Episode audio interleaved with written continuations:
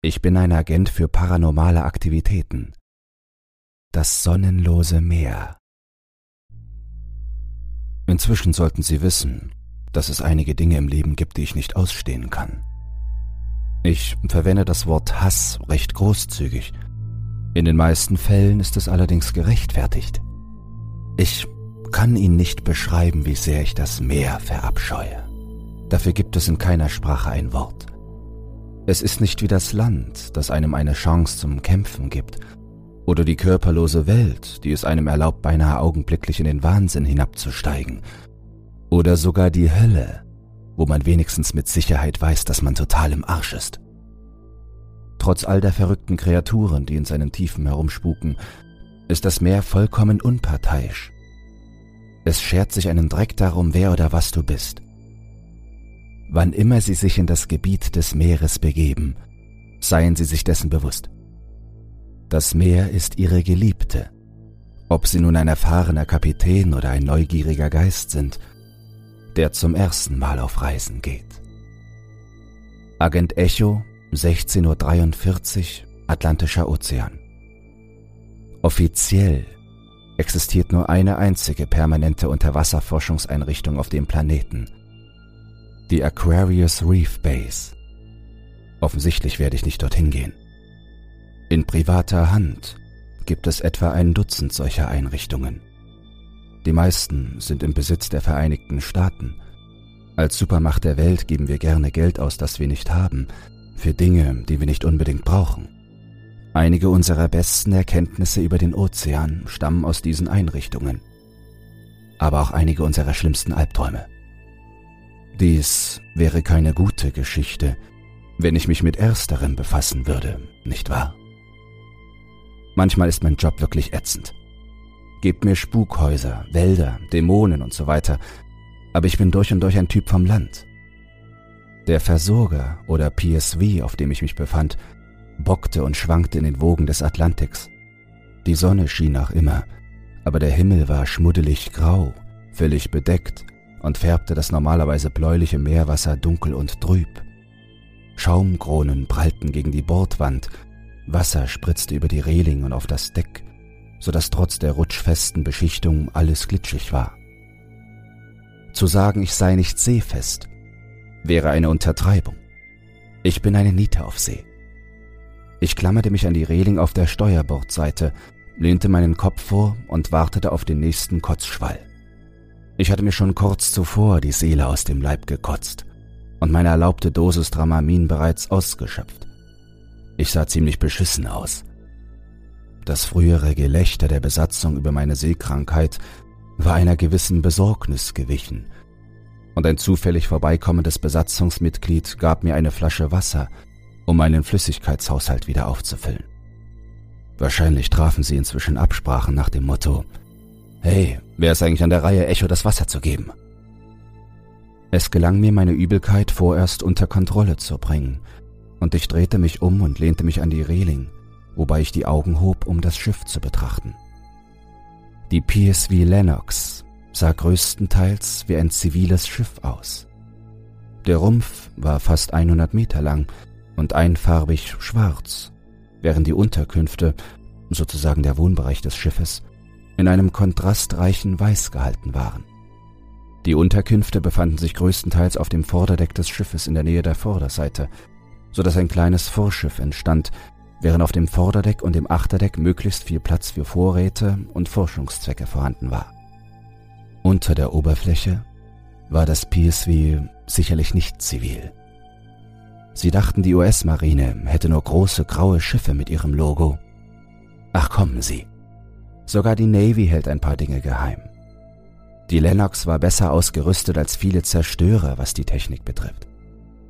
Das war der Sinn dieser Operation. DARPA ist nicht die einzige Verteidigungsforschungskomponente der Vereinigten Staaten und mit mir war nicht die einzige Agentur vertreten. Die schiffsweite Sprechanlage ertönte über die Wellen. Alle Mitarbeiter der Agentur bitte im Besprechungsraum melden.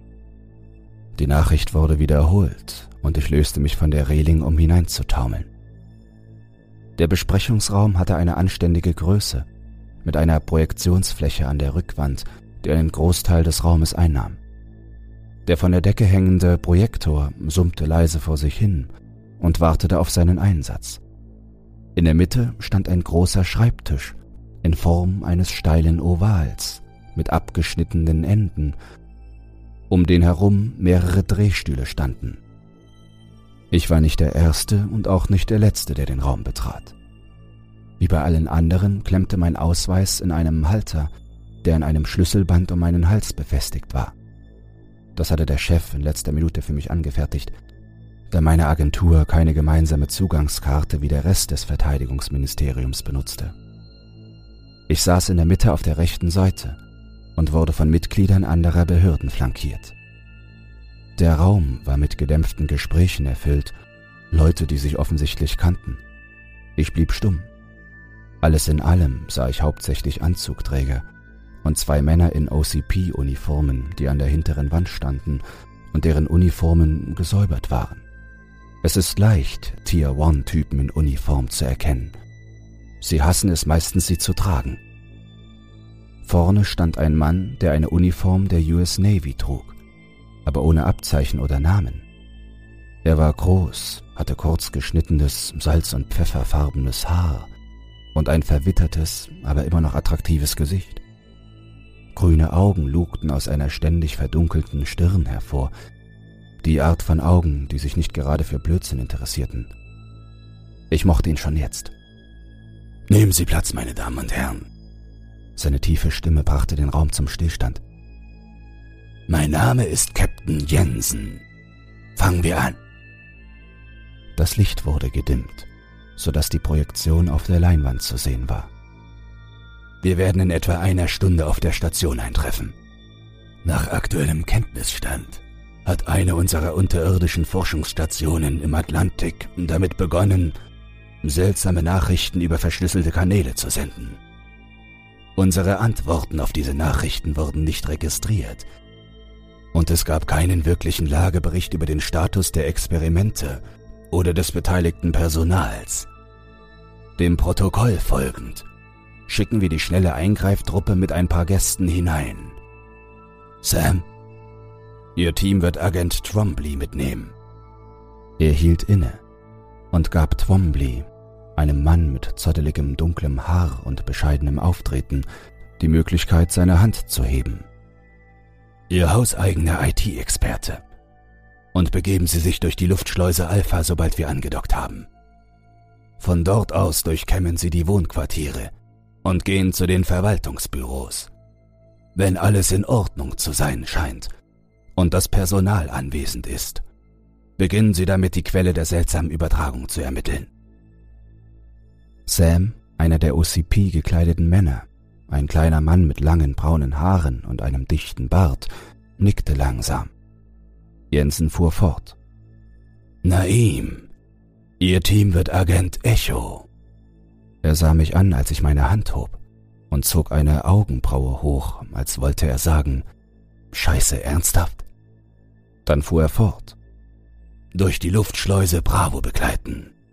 Gehen Sie durch das Forschungslabor und zum U-Boot-Dock. Während Sam und seine Leute das Personal überprüfen, werden Sie nachsehen, ob das Labor und alles darin koscher ist. Nehmen Sie auf jeden Fall Kontakt mit der leitenden Forscherin, Dr. Alyssa Lind, auf. Wenn etwas nicht in Ordnung ist, kann sie Ihnen sagen, was los ist. Er hielt inne und ließ seinen Blick durch den Raum schweifen. Noch Fragen? Nein? Weggetreten. Naim, Agent Echo. Sie bleiben. Die Anwesenden standen auf und verließen den Raum, so dass ich mit Jensen und Naim allein war. Ich blieb einfach sitzen. Naim nahm den Stuhl mir gegenüber und wir warteten darauf, dass Jensen begann zu sprechen.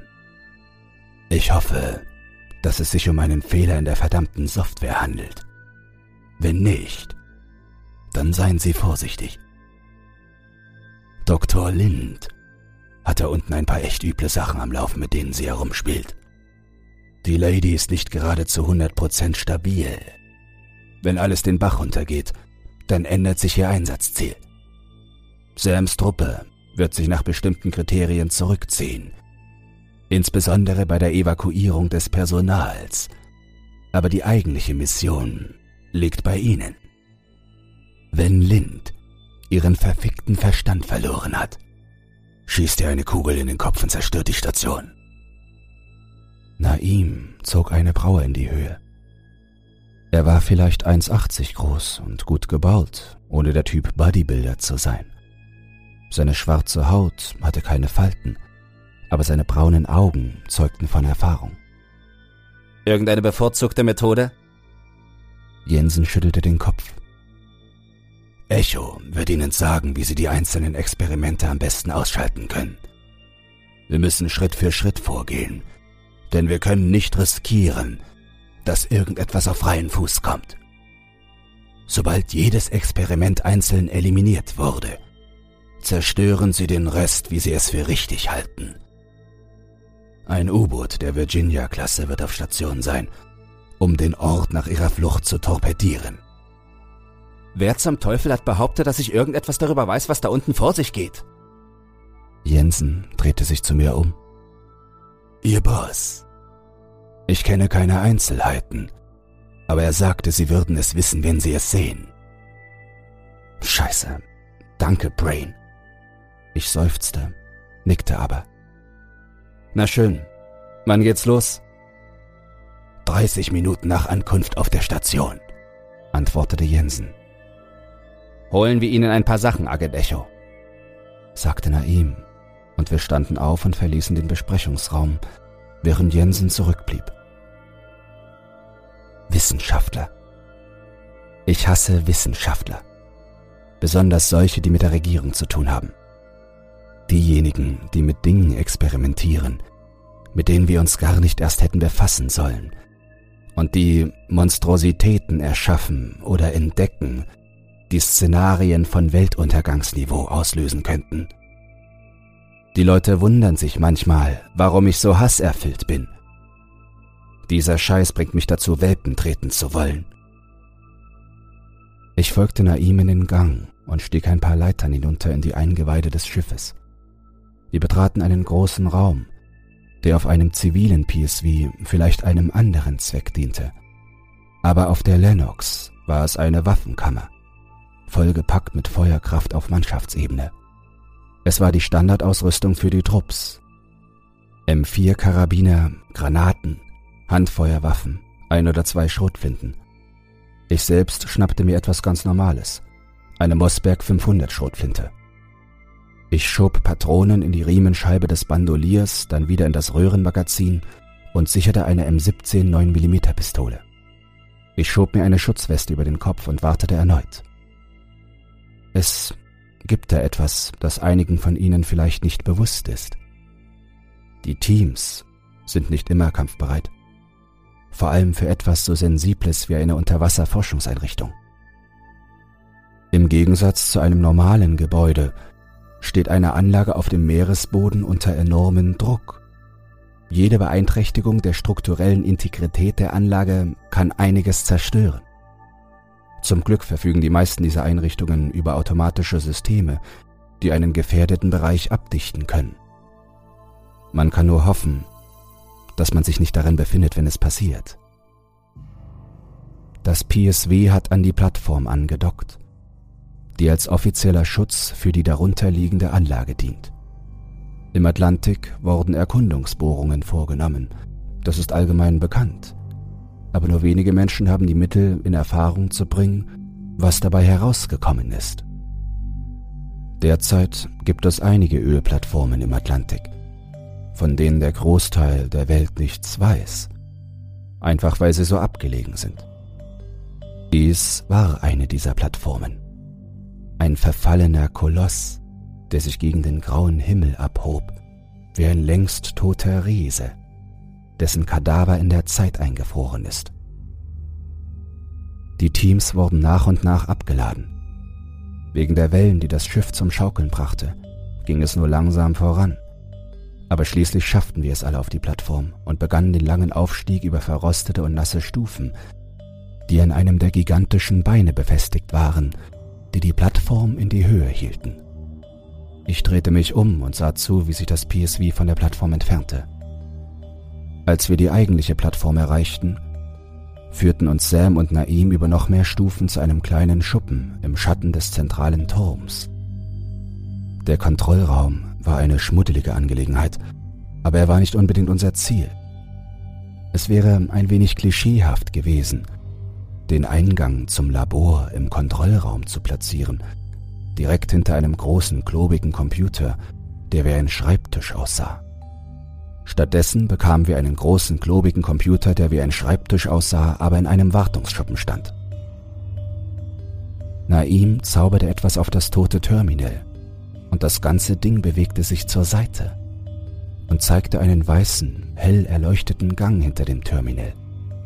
Wir mussten uns ducken, um hineinzukommen, aber als wir drin waren, schien alles in Ordnung. Meine Stirn senkte sich Verwirrung machte sich auf meinem Gesicht breit. Die Architektur war wunderbar seltsam. Ein achteckiger Gang, der sich bis zu einem Treppenabsatz hinunterzog. Das Verrückte daran war, dass der Gang keine Fugen hatte. Nichts deutete darauf hin, wo die Decke und die Wand aufeinander trafen. Auch nicht die Wand und der Boden. Es war, als sei der gesamte Flur ein einziger großer Abschnitt aus einem Material, das den Schall dämpfte. Unsere Stiefel machten ordentlich Lärm auf dem harten Boden. Der Treppenabsatz war ähnlich, als ob sich der Flur in einen achteckigen Raum von vielleicht zehn Metern Größe öffnete. Licht strömte in den Raum. Aber woher, konnte ich nicht sagen. Es gab keine Lampen, keine Glühbirnen und nicht mal das Brummen von Leuchtstoffröhren. Steckdosen und Schalter waren nicht vorhanden, ebenso wenig wie Lüftungsöffnungen jeglicher Art. An der weißen Wand standen rote Buchstaben mit der Aufschrift Luftschleuse A. Ich fuhr mit meiner Hand neugierig an den Buchstaben entlang. Wieder keine Fugen. Sam, der Anführer von Trupp A von vorhin, holte ein Pamphlet aus seiner Tasche an der Schulter. Er las es, legte dann seine freie Hand auf das A an der Wand und bewegte sie in kleinen, gleichmäßigen Schritten weiter. Nachdem er sich etwa einen Meter von der Tür entfernt hatte, blitzte unter seiner Hand ein Quadrat auf, ein sanftes grünes Licht das in exakten Abständen zwischen hell und dunkel pulsierte. Nach ein paar Sekunden erschien links von ihm ein hoher Türrahmen, und ohne ein Geräusch zu verursachen, glitt die Tür zur Seite und verschwand. Luftschleuse A war offen. Los geht's. Wir sehen uns auf der anderen Seite. Sein Vorhutmann bewegte sich vorwärts, gefolgt vom Rest der Truppe. Als alle durch waren, schloss sich die Tür und die Wand hinterließ keinerlei Naht. Das war seltsam, meldete sich einer der Operateure zu Wort. Naim, was zum Teufel ist das für ein Ort? sagte ein anderer. Naim schüttelte den Kopf. Das ist etwas über meine Gehaltsklasse, Jungs. Luftschleuse Bravo ist am Ende dieses Flurs. Er wies auf die Seite. Ein weiterer achteckiger Gang führte tiefer in das Innere des Gebäudes, mit einem weiteren Treppenabsatz, der kleiner war als der jetzige. Wir bewegten uns vorwärts und hinunter in einem gleichmäßigen, aber etwas gemächlichen Schritttempo. Der Unterschied zwischen dem hier und einem Film? In einem Film würden sie die Ecken absuchen und von Deckung zu Deckung springen, mit erhobenen Waffen und bereit zum Abschuss. Hier gab es keine Deckung, keine wirklichen Ecken, die man überprüfen konnte. Außer dem kleinen Treppenabsatz, der zu einem weiteren abfallenden achteckigen Gang führte. Als Gruppe blieben wir gleichmäßig in zwei gestaffelten Reihen auf jeder Seite des Ganges verteilt. Die Waffen geladen aber nicht einsatzbereit. Das übliche Geplänkel begleitete die Gruppe. Wenn auch in gedämpftem Ton, so wurde doch geredet und gelacht. Ein wenig Heiterkeit, bevor wir die Anlage betraten. Nach einer scheinbar endlosen Anzahl von absteigenden Gängen erreichten wir den untersten Treppenabsatz. Er hatte die gleiche Form wie der letzte große, und an der Wand auf der anderen Seite stand in roten Buchstaben Luftschleuse B. Naim wiederholte die gleiche Bewegung wie Sam und drückte seine Hand auf eine bestimmte nicht markierte Stelle, um die Tür zu öffnen. Wir gingen hindurch, nicht wirklich sicher, was uns erwartete. Aber wir wussten, dass es sich um eine Art Labor handeln musste. Offensichtlich, ja. Aber was wir bekamen, war beim besten Willen nicht zu erwarten. Die Schleusentür schloss sich hinter uns und verschmolz wieder mit der Wand, so wie sie es auf der anderen Seite getan hatte. Wir befanden uns in einem weiteren gesichtslosen Raum, vielleicht zehn mal fünf Meter groß. Aus dem Nichts ertönte eine Stimme, roboterhaft und kalt. Seid gegrüßt. Beginn des Dekontaminationsprozesses. Dampf zischte aus neu geöffneten Entlüftungsöffnungen in den Wänden. Ich zog die Stirn in Falten und nahm den schwachen Geruch von etwas Seltsamem wahr. Scheiße, sagte ich leise. Boss? Was? Äh. Einer der Männer meldete sich von hinten zu Wort, kurz bevor er umkippte. Einer nach dem anderen fiel um, unfähig, sich gegen die in der Luft befindliche Chemikalie zu wehren die sich ihren Weg durch unseren Körper bahnte. Schon bald setzte die Bewusstlosigkeit ein und die Welt wurde schwarz.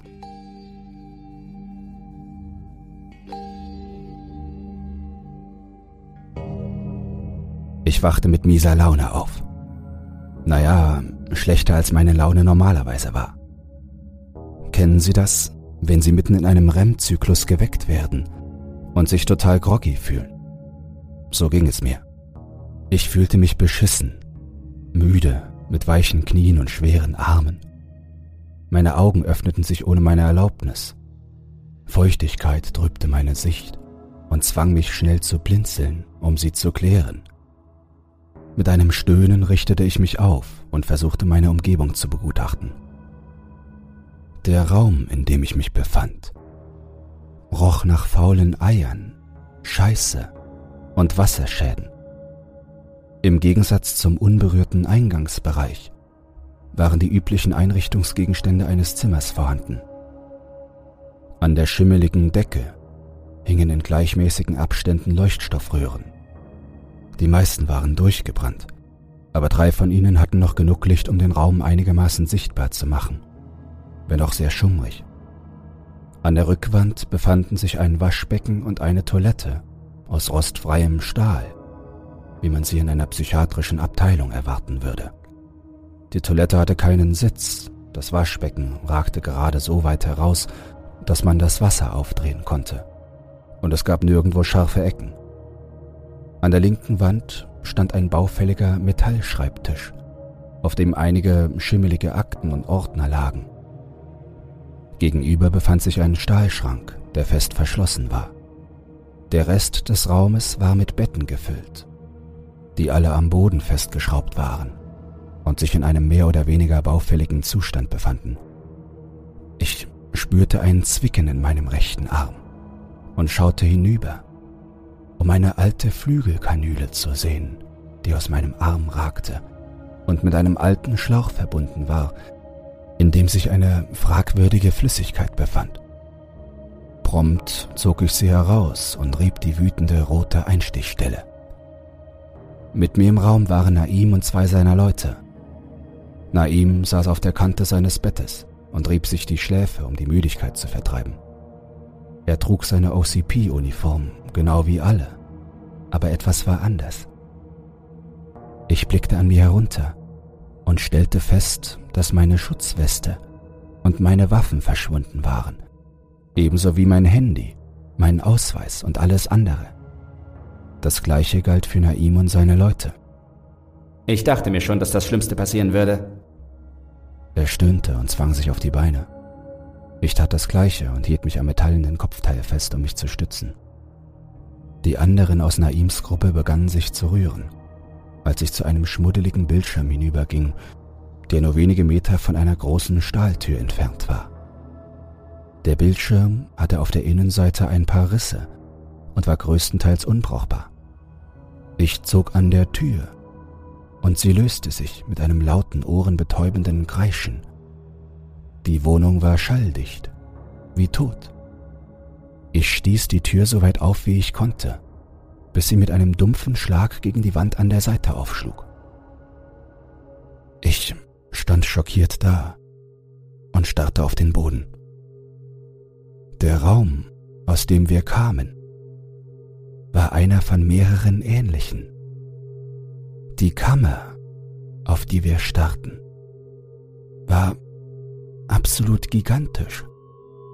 Eine runde Masse mit einer einzigen Säule in der Mitte und Türen auf jeder Ebene. Von unserem Standort bis zur gegenüberliegenden Wand waren es locker 100 Meter, vielleicht auch mehr, und vertikal erstreckte sie sich mindestens so hoch. An der Säule war ein großer Arm befestigt, an dem ein Greifmechanismus angebracht war nicht unähnlich denen, die zum Greifen von Frachtcontainern verwendet werden. Entlang des Bodens, der sich etwa einen Meter unter uns befand, lagen Leichen, hunderte von ihnen, in unterschiedlichen Graden der Verwesung. Einige sahen ziemlich frisch aus, während andere nur noch einen Schritt von einem Skelett entfernt zu sein schienen. Anderen fehlten Arme oder Beine. Und noch mehr hatten Beine und Arme, wo sie nicht hätten sein sollen. Ich kämpfte gegen den Drang an, mich zu übergeben. Der Geruch war verdammt widerlich. Und der Anblick, der damit einherging, half auch nicht.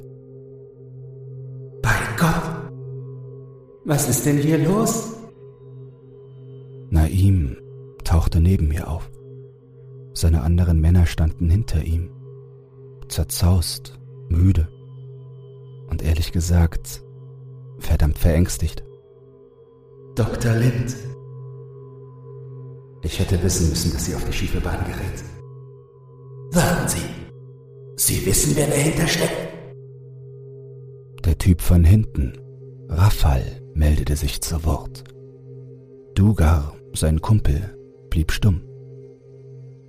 Naim bedachte mich mit einem Blick. Einer von diesen Ich bin noch nicht sauer, aber ich wäre bereit, Informationen aus ihnen herauszuohrfeigen Blicke. Ich holte tief Luft. Linz war früher die Leiterin meiner Agentur. Das war sie jahrelang bis sie eines Tages zurücktrat, um eine andere Stelle anzunehmen.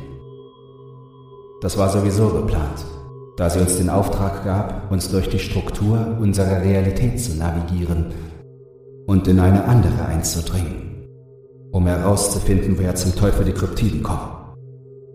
Sie in ihrem eigenen Revier bekämpfen. Was ist daran so schlecht? meldete sich Rafal zu Wort. Scheiße, alles daran ist schlecht. Wir überleben diese Begegnungen nur, weil die Eldritch-Wesen den größten Teil ihrer Macht darauf verwenden, sich in der Realität, in der wir leben, bemerkbar zu machen. Und selbst dann spielen sie mit unserem Verstand, unseren Körpern und zerstören unsere Seelen und Gefühle. Und sie halten es für klug, hinter der Barriere hervorzuspringen und sie versuchen, sie von Angesicht zu Angesicht zu bekämpfen? Hey, ich weiß nicht mal, was ein Eldritch ist. Könnten Sie mir das genauer erklären? antwortete er. Ich stieß einen verzweifelten Atemzug aus und begann aus dem Raum hinunterzuklettern, wobei ich Punkte an der Wand als Halt benutzte. Dinge, die Sie nicht sehen wollen. Ich verlasse dieses Drecksloch. Machen Sie, was Sie wollen. Naim lief hinter mir her. Warten Sie, Echo. Wir haben hier eine Mission zu erfüllen. Das Labor sichern und den Dock neutralisieren, wenn nötig. Daran hat sich nichts geändert. Und ich werde nicht zulassen, dass Sie hier einfach so abhauen, weil Sie Angst bekommen haben. Ich ließ mich auf den Boden fallen, und er ließ sich gleich nach mir fallen. Rafal und Duga folgten kurz darauf. Ich trat auf ihn zu und sah ihm direkt ins Gesicht. Soweit es mich betrifft, ist diese Mission im Eimer Naim. Erinnern Sie sich an die Pläne des Labors? Glauben Sie, so ein verdammt großer Raum passt in ein Unterwasserlabor? Lünd ist eine Scheißirre. Was in Ordnung wäre, wenn sie nicht auch noch ein gottverdammtes Genie wäre. Wenn wir lebend rauskommen, verklagen Sie mich oder was weiß ich, ist mir egal. Das einzig Gute an der Sache ist, dass sie anscheinend die Kontrolle über einen Teil der Anlage verloren hat. Wie aufs Stichwort ertönte in dem riesigen Raum ein gleichmäßiges Piepen, das ein paar Sekunden lang anhielt. Die Anlage schloss sich und knarrte unter dem Druck, während die Lichter flackerten und sich dramatisch verdunkelten. Der Raum wurde schwarz. Klick, klick, klick, klick. Das Geräusch von vier sich gleichzeitig öffnenden Türen ging durch den Raum. Wir warteten, zögerten, erstarrt durch das Geräusch von nassem Fleisch, das aneinander klatschte, als ob jemand Leichen in eine Mülldeponie werfen würde. An seine Stelle traten ekelhafte Schlürfgeräusche, gemischt mit dem Knirschen von Knochen, als würden mehrere Mäuler gleichzeitig fressen. Hören Sie, ich bin nicht oft völlig verängstigt. Ehrlich gesagt, gibt es nicht viel, was das auslösen kann. Aber das hier war etwas anderes. Das Licht ging an. Und in dem Raum mit uns befanden sich vier absolute Ausgeburten der Hölle. Sie sahen aus wie riesige Raupen, deren braunschwarze Haut sich über fette, röhrenförmige Körper spannte, die an vielen Stellen aufplatzten und bluteten, während sie vor sich hinschlurften. Aus ihren Körpern sprossen Hände in verschiedenen Farben und Größen, die die Kreaturen packten und über den Boden zogen. Menschliches Haar in verschiedenen Farben umgab Mäuler, die ständig zubissen und Zähne enthielten, die unter dem Druck rissig wurden und bluteten, sobald sie nahe genug an einem toten Körper vorbeikamen, bissen die Mäuler zu. In der Mitte befand sich die Hauptöffnung. Ein Mund, der dreimal so groß war wie die anderen.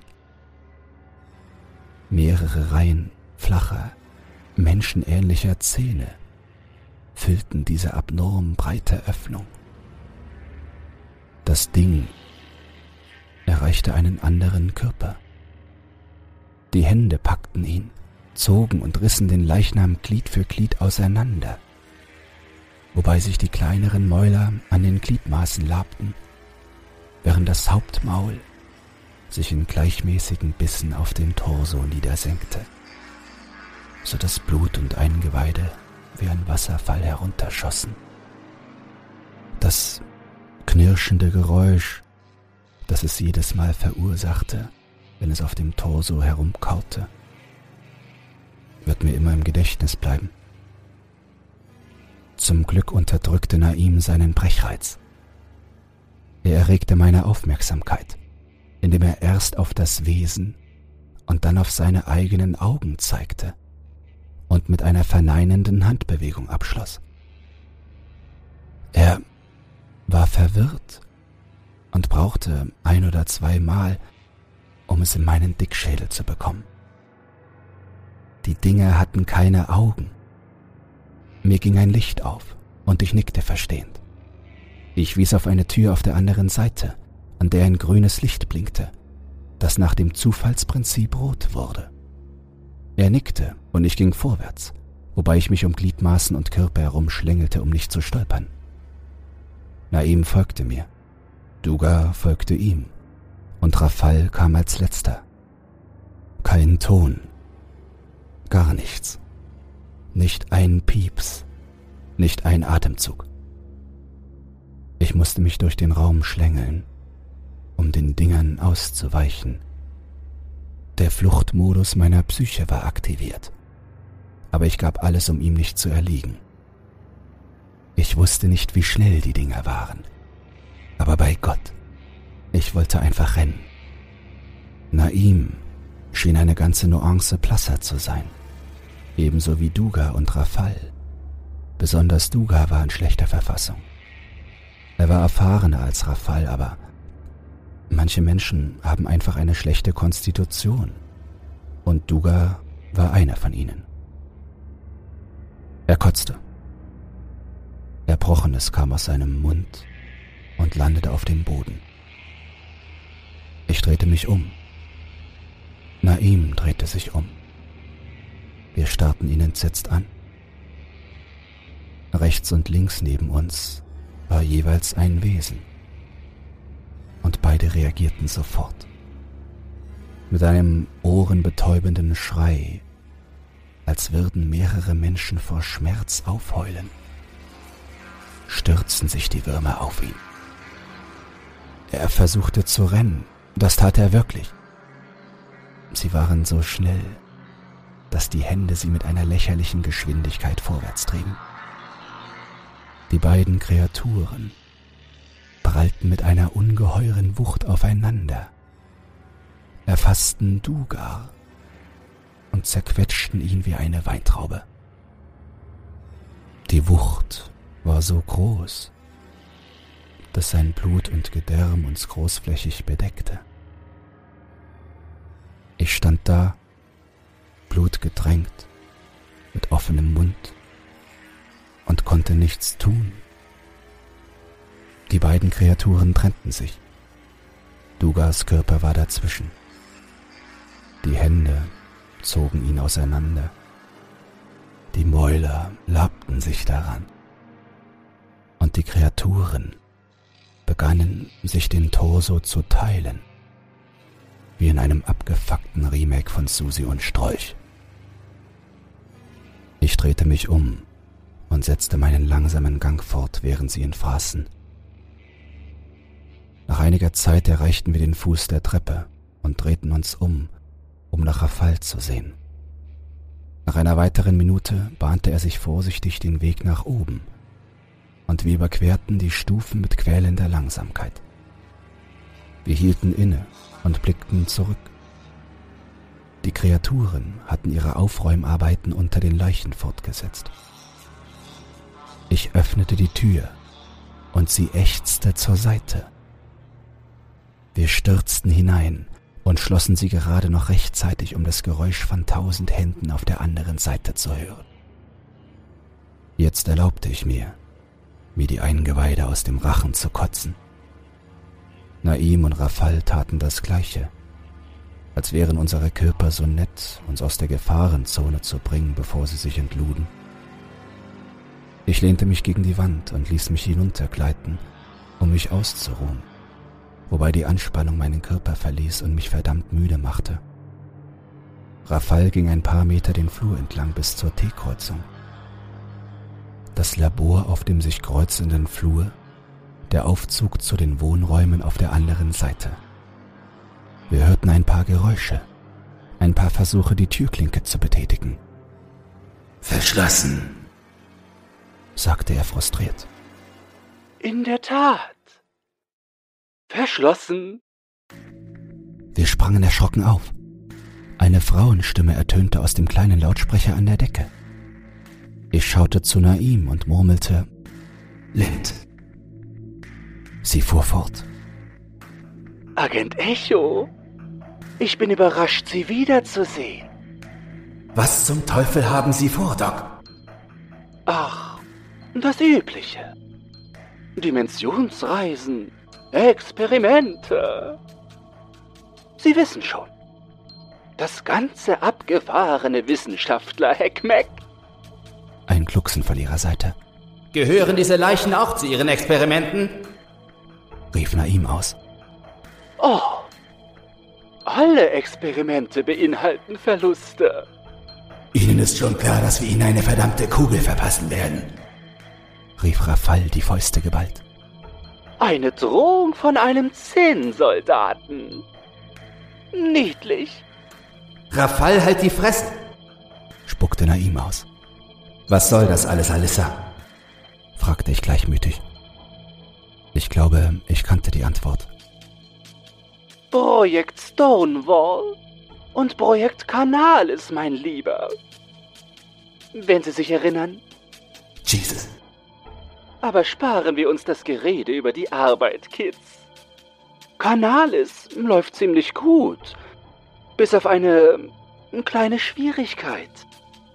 Nachdem ich diese lebenden Würfel ausgesandt hatte, kamen sie ziemlich verärgert zurück. Sie scheinen ein Händchen für Untertreibungen zu haben, Doc. Was zum Teufel soll das bedeuten? Lebende Würfel? Warten Sie, das war Sams Team. Hm, wahr ist ein guter Ausdruck dafür. Inzwischen werden sie wahrscheinlich als Dekoration verwendet. Sheol ist ein ziemlich beängstigender Ort. Sheol? Ich sah ihn an. So nennt sie die Dimension jenseits der unseren. Warum zum Teufel haben Sie sie dann ausgesandt? Forschung. Ich musste sehen, was mit einem menschlichen Geist passiert, der nicht durch Stonewall geschützt ist. Zunächst erwartete ich, dass sie verrückt werden würden. Offensichtlich lag ich damit richtig. Aber ich werde Sie nicht mit weiteren Fragen belästigen. Also biete ich Ihnen Folgendes an. Ich habe eine manuelle Dekompressionsfunktion in den lebenden Würfeln installiert. Normalerweise wäre sie auf der anderen Seite des Flurs. Aber als dieser Teil des Labors zurückkehrte, wurde alles ein bisschen durcheinandergebracht. Zwei Gänge weiter unten und zwei nach rechts finden Sie einen Sicherheitsraum. Darin befindet sich ein idiotensicheres Panel, mit dem ich diesen Bereich dekomprimieren und zerstören kann. Aktivieren Sie es und ich gebe Ihnen gerade genug Zeit, um zu verschwinden. Abgemacht? Nun, Sie haben eigentlich keine Wahl. Die Gegensprechanlage schaltete sich ab und die Tür zu den lebenden Würfeln öffnete sich. Das rote Licht wurde grün. Naim grunzte. Scheiß drauf. Lieber sterbe ich an Dekompression als an einem dieser Wurmdinger.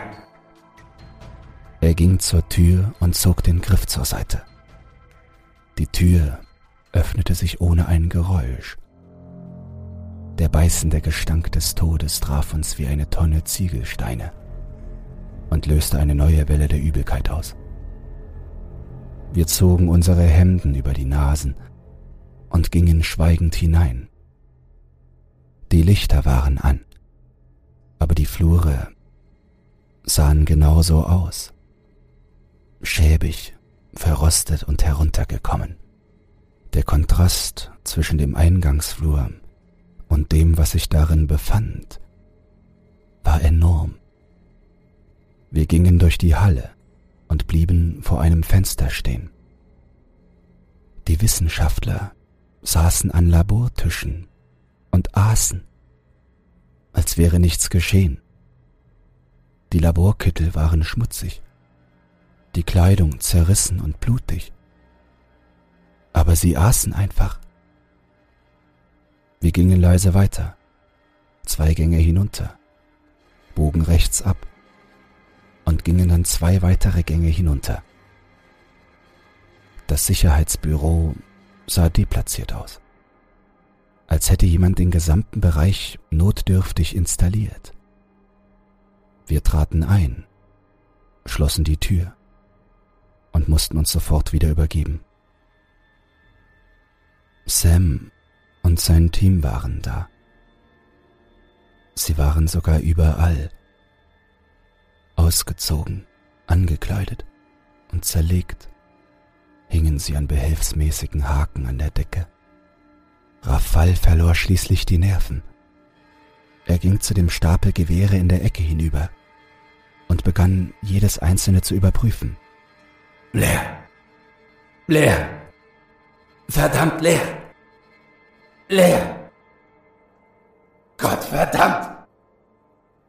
Die Gewehre lagen ohne Magazine oder Munition da. Aber in den Kleidern und Schutzwesten waren wenigstens Messer. Wir gingen hinüber und nahmen uns, was wir konnten. Wasserkanister, die wir schnell hinunterkippten, und ein Messer pro Person, außer Rafal. Er trug zwei und wandte sich mit seinen wütenden Augen an uns. Dekomprimiert diese Scheiße hier. Ich werde sie ablenken. Ohne ein weiteres Wort rannte er aus der Tür, obwohl Naim ihm nachschrie. Ich ging zur Schalttafel hinüber und aktivierte sie. Dann zog ich einen großen, schweren Schalter nach unten, um den Vorgang abzuschließen.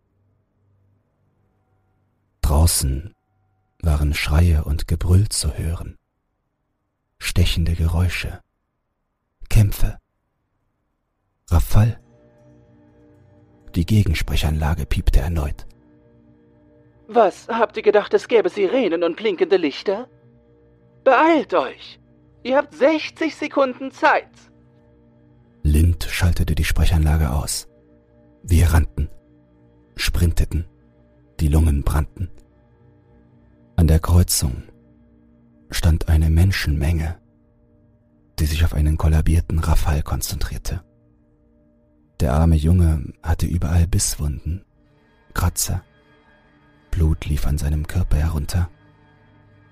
Er war wild und von einem wahnsinnigen Rachebedürfnis getrieben. Wir bogen links ab und rannten los. Wartet! Hilf mir! Bitte! schrie Rafal, als sie ihn zu Boden zerrten. Mit Tränen in den Augen rannte ich weiter. Naim biss die Zähne zusammen und wir drängten uns durch die Tür nur um sie so schnell wie möglich wieder zuzuschlagen. Wenige Augenblicke später erschütterte ein tiefes Brüllen die Anlage, als die Wohnräume implodierten, das Licht erlosch und wir von den Füßen geholt wurden. Rafal oder die verrückten Wissenschaftler würden nichts mehr spüren. Die Tür zum Labor öffnete sich. Weiß, sauber, steril. Genauso wie Alyssa es mochte. Vorbei waren die schäbigen Flure, die knarrenden Geräusche, die blutigen Flecken an den Wänden und die toten Gerüche. Der Gang, der zu Alyssa Lins Labor führte, war derselbe wie der, den wir beim Betreten der Einrichtung zuerst benutzt hatten. Wir gingen bis zum Ende und die Tür öffnete sich für uns, so dass wir eintreten konnten. Ihr Labor war sauber, ordentlich und aufgeräumt. An den Wänden des großen Raums standen Maschinen unterschiedlicher Größe. An der Rückwand stand ein Gerät mit einer Plattform, fast wie ein Tor. Das Surren der Maschinen war fast beruhigend. Was zum. Naim schlug sich an den Hals, sah sich um, taumelte ein wenig zur Seite und fiel dann bewusstlos zu Boden. Neben ihm befand sich die Dame der Stunde. Sie sah nicht älter aus als das letzte Mal, als ich sie sah, was etwa sechs Jahre her war. Das Messer in meiner Hand ließ ich fallen, als ich sah, dass sie eine Pistole auf mich richtete. In ihrer anderen Hand hielt sie eine Nadel, mit der sie Naim betäubt hatte. Die Ärztin war eine schlanke Frau, vielleicht einen Kopf kleiner als ich. Sie gehörte zu den Wissenschaftlern, die tagelang nichts essen um ihren Workflow nicht zu unterbrechen. Sicherlich war sie nicht in bester Form, aber für eine Frau Mitte 50 sah sie ziemlich gut aus. Eine kleine Knopfnase saß zwischen und unter einem scharfen Satz brauner Augen, die so dunkel waren, dass man sie fast für schwarz halten konnte. Ihr schwarzes Haar war zu einem strengen, professionellen Dutt zurückgezogen. Sie war halb indisch, halb britisch. Und ihre Genialität wurde nur durch ihre Labilität übertroffen. Hm. Sieht so aus, als hätte mein Zinnsoldat es nicht geschafft.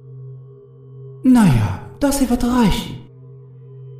Betrachte es als professionelle Höflichkeit, dass ich nicht dich ausgewählt habe, Echo. Ausgewählt für was, Doc? Was zum Teufel ist hier los? Projekt Stonewall, mein Lieber. Sheol ist kein Ort, den der menschliche Geist oder Körper durchqueren kann. Also muss ich ihn stärker machen. Hm, unglücklicherweise hat das Aussenden der lebenden Würfel das Notfallprotokoll ausgelöst. Nun ja, das gab mir ein neues Thema. Treten Sie bitte zurück. Durch die Glastür dort. Oder was? Werden Sie mich erschießen? Kommen Sie, Doc. Bam. Sengender heißer Schmerz schoss durch mein Bein.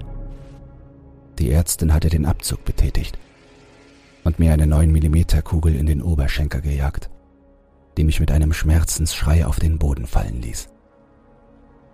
Egal, für wie knallhart sie sich halten. Angeschossen zu werden ist ziemlich beschissen. Was zum Teufel? Halt die Klappe, Echo. Ich hab dir gesagt, dass deine herablassende Haltung dich eines Tages umbringen wird. Also, letzte Chance. Geh. Ich schob mich auf meinen Hintern und rutschte rückwärts, wobei ich Blutspuren auf dem Boden hinterließ bis ich in die kleine runde Glasröhre kam, die sie mir gezeigt hatte. Als ich zur Seite blickte, sah ich Knöpfe. Ein Aufzug. Ich warf ihr einen verwirrten Blick zu. Sie drückte auf einen Knopf und der Glasschieber schloss sich. Heute gibt es keinen Deus Ex Machina für dich, Echo. Sie haben ihre lebenden Würfel verloren und befinden sich auf dem Grund des Ozeans. Was zum Teufel glauben Sie, tun Sie da? Du meinst das U-Boot, das vor meiner Tür parkt? Oh, das habe ich unter Kontrolle. Was? Ich lachte. Bitte klären Sie mich auf, sagte ich, während ich ein Stück von meinem Hemd abriss, um es in das Einschussloch zu stopfen. Oh, Echo! Sie nahm ein Tablet von der Wand hockte sich vor die Trennwand und drückte es gegen das Glas, damit ich es sehen konnte. Wann hast du jemals geglaubt, dass ich nicht die Kontrolle habe? Ich starrte darauf, entsetzt. Auf dem Bildschirm erschienen in der einen Ecke die lebendigen Würfel, der Raum mit den Körpern in einer anderen, der Raum, in dem wir aufgewacht sind. Die Wände färbten sich weiß, bewegten sich, veränderten sich, um das Innere des Labors zu imitieren, unverfälscht und makellos. Die ekelerregenden Raupenkreaturen sahen auf den Bildschirm und machten sich auf den Weg zurück zu ihren Gehegen. Und die Wissenschaftler Sie hatten Rafal auseinandergerissen. Aber dann standen sie ruhig da. Noch lebendig. Nicht dekomprimiert. Sie hatten uns benutzt, um Zeit zu gewinnen und im Gegenzug eine Testperson zu bekommen, die nicht von Sheol befleckt war. Der Aufzug, in dem ich mich befand, fuhr nach oben und ich konnte die Ärzte nur noch anstarren bis sie außer Sichtweite war. Der Aufzug gewann an Geschwindigkeit und fuhr immer schneller, bis er auf das offene Wasser traf. Aus dem undurchsichtigen Oberteil blühte ein orangefarbenes Schwimmgerät auf, das mich langsam nach oben führte. Ich blickte hinunter zum Labor. Es war völlig intakt. In der Mitte blühte ein Licht auf, das immer größer wurde, bis es das Labor und die Hälfte des U-Boots verschluckte, das bereit war, es zu evakuieren und zu beschießen. Als das Licht verschwand, war das Labor verschwunden, zusammen mit der Hälfte des U-Boots. Fuck!